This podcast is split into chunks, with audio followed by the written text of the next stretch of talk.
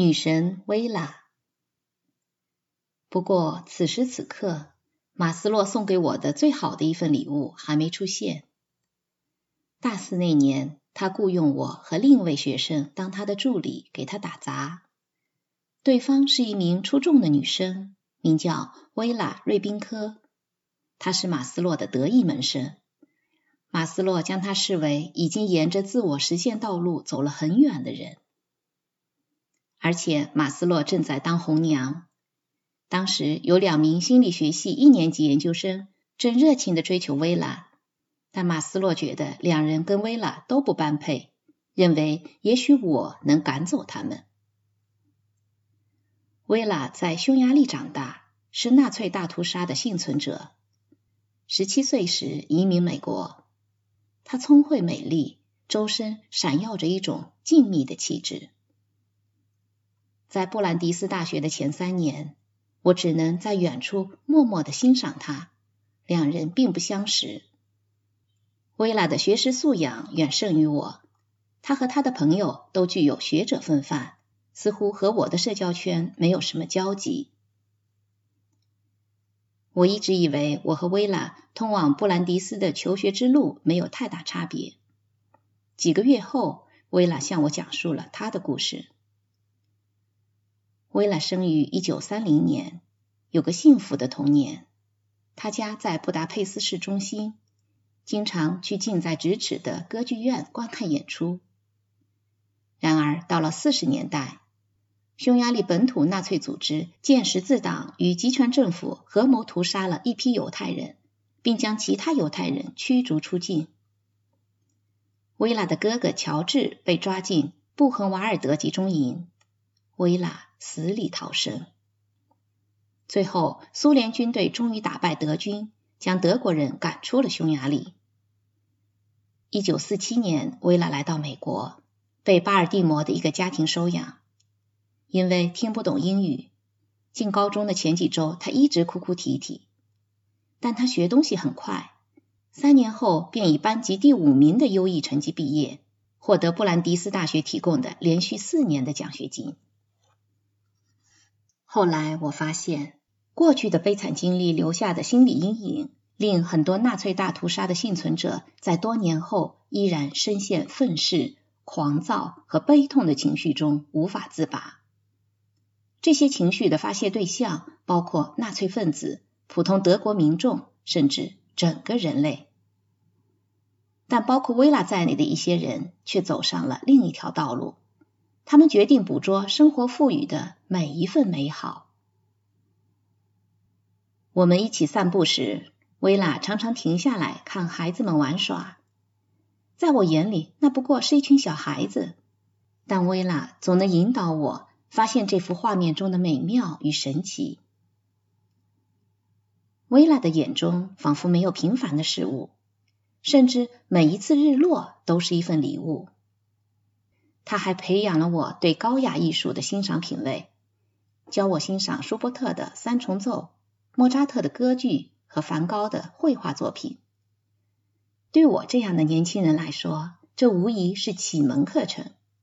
在毫无艺术气息的环境中长大的我，严重缺乏审美情趣。不久，多年前提醒我离开芭芭拉的直觉，如今召唤我向薇拉靠近。那个小小的声音在说：“有过世间最惨痛的经历后，才依然能在身边的点滴小事中感受快乐和美好。如果能和这样的女人共度一生，该有多么美好啊！”与芭芭拉以及其他几位我交往过的女孩不同，薇拉是个直性子。她在恋爱中从不受限于普通的游戏规则，而是想什么就说什么。他如果说不，绝不是在掩耳盗铃，不会表示无论一小时、一个星期还是一个月，只要我假装不知道的事情，你就得认为我真的不知道。而当他说是，就真的表示他十分清楚如此回答的原因，以及这对他对我们意味着什么。我爱上了他，他也不可思议的爱上了我。十年后我才得知，不仅马斯洛在谁将屡获薇拉芳心的打赌中压我赢，其他心理学教授也是。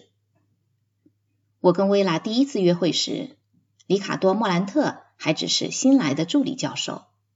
他后来告诉我，每一次心理学教授们开会时，都会讨论谁会赢得薇拉的芳心。莫兰特还笑嘻嘻的提醒我，薇拉在他的实验心理学课上拿了 A，而我只拿了 B 加。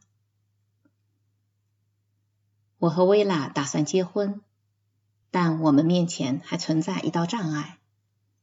我早已下定决心，没有明确人生目标之前，绝不结婚。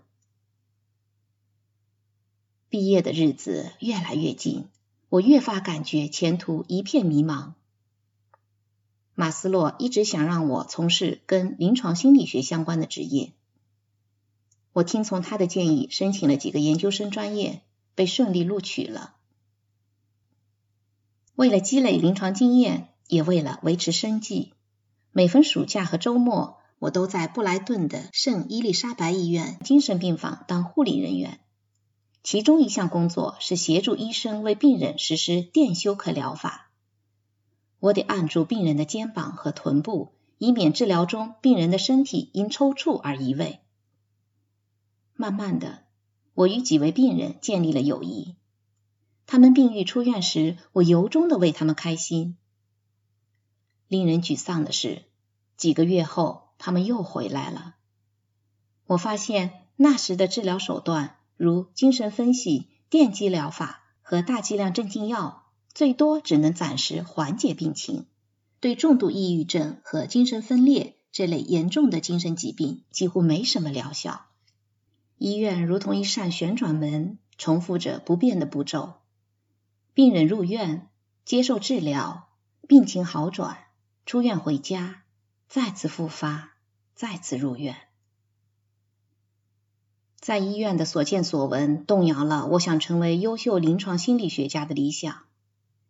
由于没找到其他中意的专业，我放弃了去那几所学校读研究生的机会。我始终坚持认为，每个人都需要依次明白两件事情。第一，我将何去何从？第二，我将与谁同行？那时正值大四的春季学期，一个月后就要毕业了。我已经知道我将与谁同行，却不知道何去何从。幸运之神意外降临，距离毕业只剩三周时，马斯洛突然收到卫斯理大学心理学系主任。戴维·麦克莱兰的一份来信。为了给本科课程配备助教，麦克莱兰开设了一个小规模硕士专业，但当年居然没人申请这个专业。焦急万分的麦克莱兰写信给马斯洛，问他那里是否有聪明好学、目前又尚无深造计划的心理学专业学生。马斯洛把这封信钉在他办公室外的公告栏上，立刻被薇拉注意到了。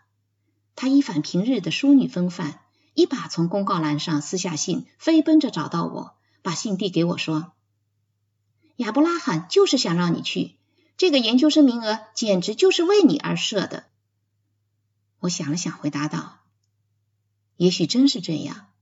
我不想当心理咨询师了。如果去卫斯理，我也许能学到如何成为一位优秀的大学教师。”我立刻给麦克莱兰打电话。几天后，我和薇拉借了一辆车，开到威斯里，和他谈了一个下午。我们相谈甚欢。他不仅当场给了我一个兼职的助教职位，还答应让薇拉在他的实验室里专职做研究。我们顿时有了经济保障。更重要的是，我找到了自己的人生目标。没有什么可以阻挡我们结婚了。除了弗雷德舅舅，母亲虽然喜欢薇拉，但她更看重长期的经济保障。薇拉不像芭芭拉那样有良好的家庭背景，因此母亲对这桩婚姻有点担心。她向姨妈们吐露了心事，于是范格尔德家族决定再次召开家庭会议，会议仍由弗雷德舅舅主持。他综合了大家的意见后对我说：“我认为你犯了大错。出身背景相同的男女结婚，彼此都很辛苦。而且为了出生在国外，他是匈牙利人，谁知道他父母是什么人呀？而且他们都不住在美国。他没钱，也不可能继承任何遗产。你也一样。”自从我离开家去念大学，并有了不错的发展后，就不常跟舅舅和姨妈们碰面了。弗雷德舅舅的潜台词是，在他们眼里，我依然是那个无能的小男孩，永远不会变成神奇小队长。弗雷德舅舅再次给了我错误的建议，娶薇拉是我做过的最正确的决定。但如果麦克莱兰的信没有及时到来，我猜自己可能会去当兵，一边打发日子，一边思考自己的未来。没有明确自己的职业方向之前，我不会娶薇拉，至少在那个时候不会。也许我会走上一条完全不同的职业道路。借用莱奥齐拉特的故事，我可能会错过成功逃亡的列车。毕业那年夏天，我和薇拉把两人微薄的积蓄凑起来，买了第一辆车。以前在里维尔一起打棒球的一位发小，如今当了汽车修理工。他给我们找了一辆破旧的纳什车，售价仅一百四十美元。他说汽车的内部性能良好，就是变速器坏了。他自告奋勇到附近所有废弃汽车厂搜寻，看能否找到一个性能良好的变速器。几天后，他赶过来，举着一个油乎乎的东西，大喊道：“找到了，三十五美元！”随即，他熟练的帮我们安装好。从那以后，薇拉就把那个变速器称作他的订婚戒指。婚礼十分愉快，但没有按照常规仪式举办。按范格尔德家族的标准来衡量，这是一场很糟糕的结婚仪式。他们喜欢奢华的结婚典礼，男士晚礼服当然是必不可少的。女士晚礼服、众多女宾相、六道菜的宴席和五人乐队，一样都不能少。即使新娘父母没有能力支付宴席和乐队费用，也要勉力为之。平心而论，范格尔德家族对结婚仪式的看法在当时相当普遍，但我和薇拉选择一切从简。我们并不是故意和家里作对，也不是故意逆潮流而行，只是坚持按自己的方式生活，完全摒弃了奢侈的念头。我们只想结为夫妻，仪式和婚宴并不重要。最后，双方各让一步，我们在母亲家客厅举办了一场招待会，舅舅、姨妈和朋友们相聚一堂，喝点杂牌酒。吃点香鲑鱼、面包圈和海绵蛋糕，亲戚们早早的就离开了，朋友们却待了很长时间。但最重要的还是结婚典礼。庄重的典礼中，竟意外出现了诙谐的小插曲。外公本范戈尔德坚持结婚典礼要由正统的犹太拉比主持，这虽不是我们的首选。但我们也不想跟家里人把关系弄得太僵，因此欣然接受了。外公出于对我们新式婚礼的迁就，特意找了一位年轻的拉比。